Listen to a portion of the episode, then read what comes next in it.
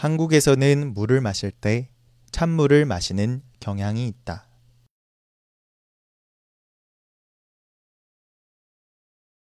한국에서는 물을 마실 때 찬물을 마시는 경향이 있다. 식사할 때에도 주로 찬물을 많이 마시고 심지어 날씨가 추워도 찬물을 마신다.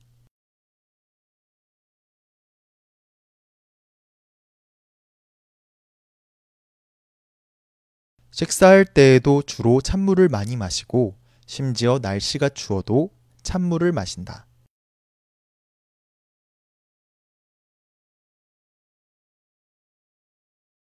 중국에서는 어릴 때부터 찬물을 마시면 건강을 해친다며 마시지 않게 했다.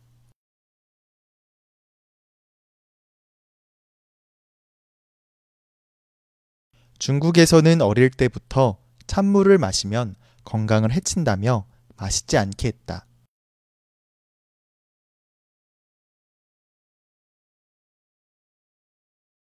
하지만 한국에서는 어릴 때부터 찬물을 마시게 두었기 때문에 몸이 찬물에 적응한 것이다.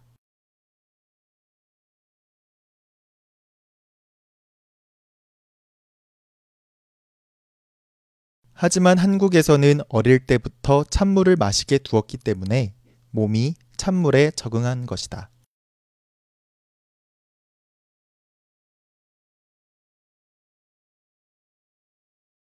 이 때문에 한국 사람들은 아무리 찬물을 마셔도 배탈이 나거나 건강이 나빠지지 않고 오히려 즐겨 마시는 것이다.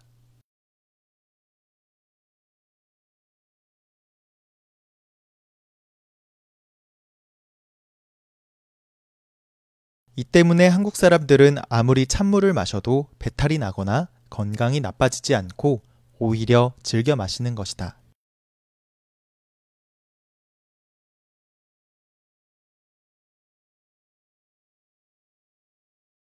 한국에서는 물을 마실 때 찬물을 마시는 경향이 있다. 식사할 때에도 주로 찬물을 많이 마시고 심지어 날씨가 추워도 찬물을 마신다. 중국에서는 어릴 때부터 찬물을 마시면 건강을 해친다며 마시지 않게 했다. 하지만 한국에서는 어릴 때부터 찬물을 마시게 두었기 때문에 몸이 찬물에 적응한 것이다. 이 때문에 한국 사람들은 아무리 찬물을 마셔도 배탈이 나거나 건강이 나빠지지 않고 오히려 즐겨 마시는 것이다.